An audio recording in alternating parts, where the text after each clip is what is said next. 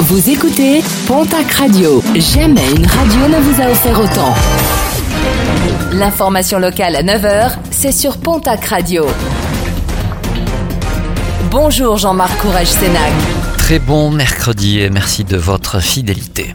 Trois hommes interpellés placés en garde à vue samedi dernier à Auch. Ces derniers circulaient à bord d'un véhicule à vive allure sur la RN 124. Une voiture qui ne s'est pas arrêtée à un contrôle mis en place par les policiers à l'entrée de la ville.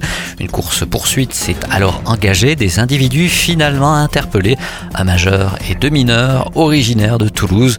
Le véhicule avait été volé la veille à Colomiers. Quatre mois de prison avec sursis et interdiction de gérer une société pendant un an. Verdict du tribunal correctionnel de Pau qui jugeait hier l'ancien maire de Moléon.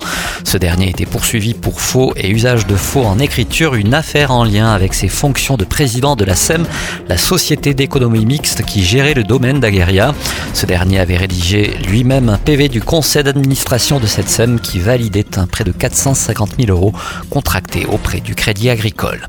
L'Association pour la sauvegarde du patrimoine Ariège-Pyrénées vient de lancer la 9G, un nouveau réseau de signalement de l'ours dans neuf vallées pour communiquer sur la présence de l'ours et se sentir plus en sécurité. Une initiative dénoncée par l'association Adet Pays de l'ours qui rappelle qu'aucune attaque mortelle d'un ours envers un humain n'a été enregistrée depuis 1850. Adet Pays de l'ours indique par ailleurs que les Pyrénéens doivent réapprendre à vivre avec le plantigrade. Un mot de sport, de tennis, clap de fin pour Jérémy Chardy.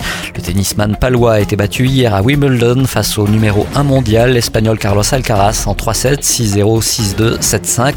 C'était officiellement le dernier match en simple de Jérémy Chardy. Le joueur âgé de 36 ans poursuit toutefois son parcours en double. Et puis, c'est la cinquième étape du Tour de France. Aujourd'hui, les coureurs partent de Pau pour rejoindre la Reims, une étape de 162 km avec au programme le col de Soudette ainsi que le col de Marie-Blanque et des arrivées programmées entre 17h20 et 17h50.